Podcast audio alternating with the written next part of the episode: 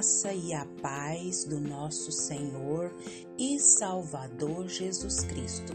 Aqui é Flávia Santos e bora lá para mais uma meditação. Nós vamos continuar meditando no livro de Rick Warren, Você Não Está Aqui Por Acaso, e falando, exercendo a vida do ponto de vista de Deus. Oremos. Pai, em nome de Jesus, nós, uma vez mais, pedimos, suplicamos, imploramos perdão ao Senhor dos nossos pecados. Pai, limpa-nos, purifica-nos, santifica-nos com o sangue precioso de Jesus.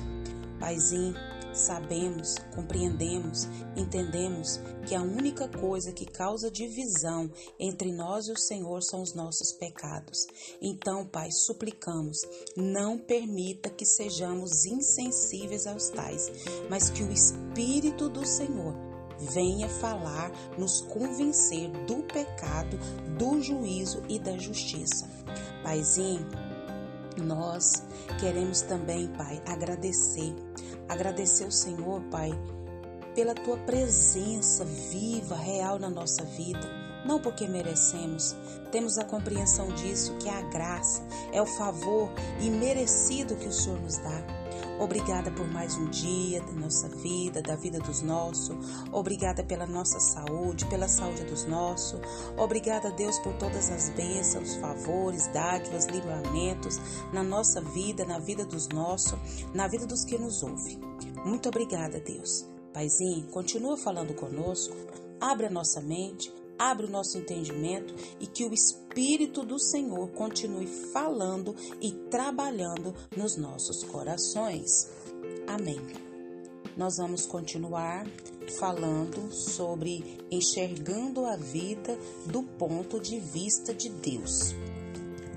Um teste muito importante é verificar qual é a sua atitude quando não consegue sentir a presença de Deus. Às vezes, Deus se retira intencionalmente e não sentimos mais sua proximidade. Um rei chamado Ezequias experimentou esse teste. A Bíblia diz: Deus deixou a sua própria sorte a fim de prová-lo e ver como era realmente seu coração. Ezequias tinha um forte relacionamento com Deus mas em certa ocasião crucial da sua vida, Deus deixou para testar seu caráter, revelar uma fraqueza e prepará-lo para uma responsabilidade maior. Uma vez que tenha compreendido que a vida é um teste, percebe que nada é insignificante. Mesmo o menor acidente é relevante para o desenvolvimento do seu caráter. Cada dia é importante e cada segundo é uma oportunidade de crescimento para aprofundar o caráter e demonstrar amor ou dependência de Deus. Alguns testes parecem esmagadores, enquanto outros você nem percebe, mas todos têm implicações eternas. A boa notícia é que Deus quer que você passe nos testes da vida então ele jamais permitirá que enfrente testes maiores que a graça que ele lhe concede para lidar com eles. A Bíblia diz: Mas Deus cumpre a sua promessa e não deixará que vocês sofram tentações que vocês não têm forças para suportar. Ao contrário, quando vier a tentação, Deus dará forças a vocês para suportá-la e assim poderão sair dela. Toda vez que passa em um teste, Deus toma conhecimento e faz planos para recompensá-lo na eternidade. Tiago diz: Felizes são aqueles que perseveram quando são testados. Depois de serem aprovados, eles receberão a coroa da vida que Deus prometeu aos que o amam. A vida na terra é uma incumbência de confiança. Essa é a segunda metáfora da Bíblia da vida. Nosso tempo sobre a terra, nossa energia, nossa inteligência, nossas oportunidades, nossos relacionamentos, nossos recursos são dádivas que Deus nos confiou para cuidarmos e administrarmos. Somos mordomos e administradores de tudo quanto Deus nos dá. Esse conceito de mordomia começa com o reconhecimento de que Deus é o dono de tudo e de todos na terra.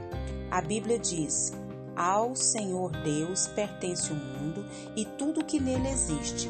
A terra e todos os seres vivos que nela vivem são dele.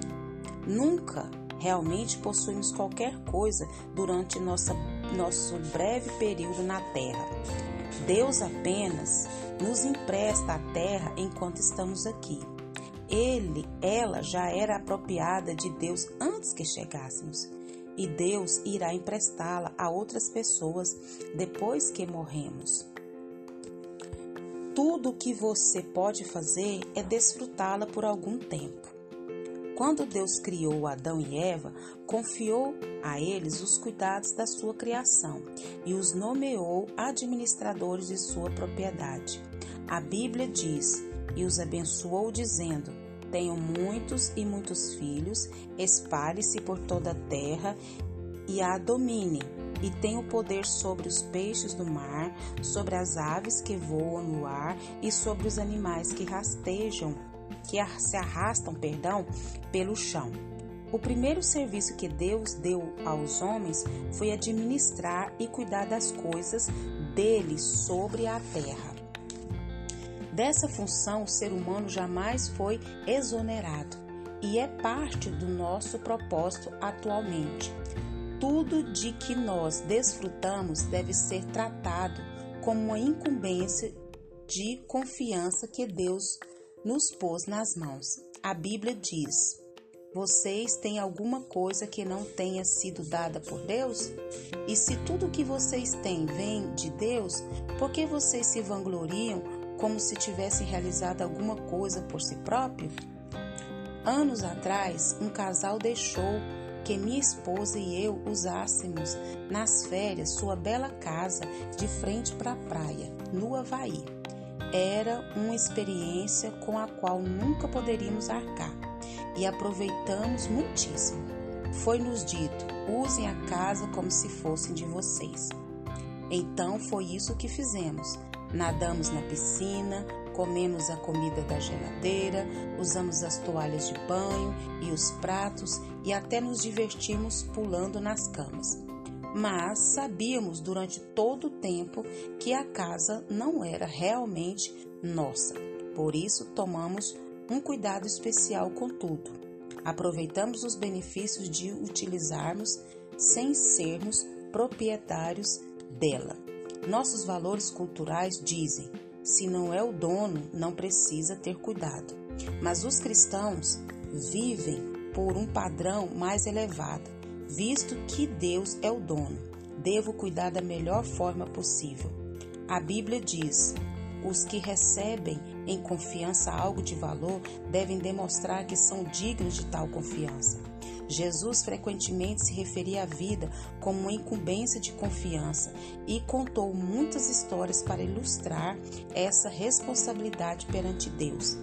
Na parábola dos talentos, um homem de negócios confiou sua riqueza ao cuidado dos servos enquanto estava fora. Quando retornou, avaliou a responsabilidade de cada servo e recompensou-os de acordo com suas ações. O dono diz: Muito bem, servo bom e fiel. Você foi fiel no pouco e eu porei sobre muito. Venha e participe da alegria do seu Senhor e que o Espírito Santo de Deus continue falando e trabalhando nos nossos corações.